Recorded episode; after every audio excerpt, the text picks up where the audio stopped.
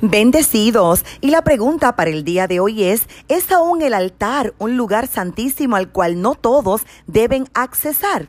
Sabes que en cualquier momento puedes comunicarte con esta tu servidora llamando al 787-644-2544. También visítanos en nuestras páginas de Facebook, Marlín Arroyo. Allí encontrarás cada respuesta a las preguntas que compartimos contigo aquí en Nueva Vida 97.7 FM.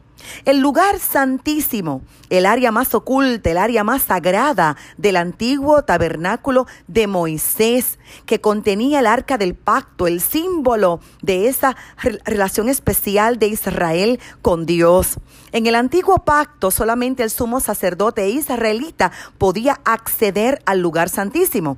Por lo menos una vez al año, en la fiesta de Yom Kippur, el día de la expiación, el sumo sacerdote estaba autorizado para en ese pequeño recinto sin ventanas. Allí quemaba incienso, rociaba la sangre de un animal sacrificado sobre el propiciatorio del arca y al hacerlo, el sumo sacerdote estaba expiando sus propios pecados, pero también los pecados del pueblo. El lugar santísimo estaba separado del resto del tabernáculo por un velo enorme, pesado, que tenía cuatro colores, azul, púrpura, carmesí, lino torcido. También estaba bordado con querubines de oro. Ahora bien, esto es en el antiguo pacto. Ahora, la importancia del lugar santísimo para los cristianos se encuentra en los acontecimientos que rodearon la crucifixión de Jesucristo, porque cuando Jesús murió, algo sobrenatural sucedió.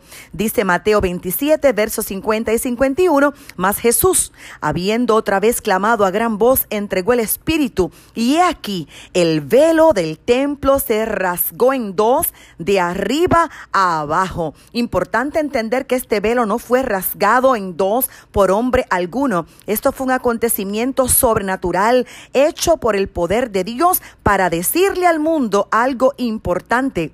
Que a causa de la muerte de Cristo en la cruz ya no hay separación entre Dios y el hombre, que el sistema del templo del Antiguo Testamento quedó obsoleto y que ahora tenemos un nuevo pacto, que ya no tenemos que depender de los sacerdotes para que realicen sacrificios una vez al año en nuestro favor, sino que el cuerpo de Cristo fue rasgado en la cruz, así como el velo fue rasgado en el templo y ahora tenemos acceso al Padre a través de Jesucristo. Cita Hebreos 10, versos 19 y 20. Así que hermanos, teniendo libertad para entrar al lugar santísimo por la sangre de Jesucristo, por el camino nuevo y vivo que Él nos abrió a través del velo, esto es, de su carne. Así que el sacrificio de Jesucristo fue uno, una vez y para siempre, y terminó entonces la necesidad de sacrificio anuales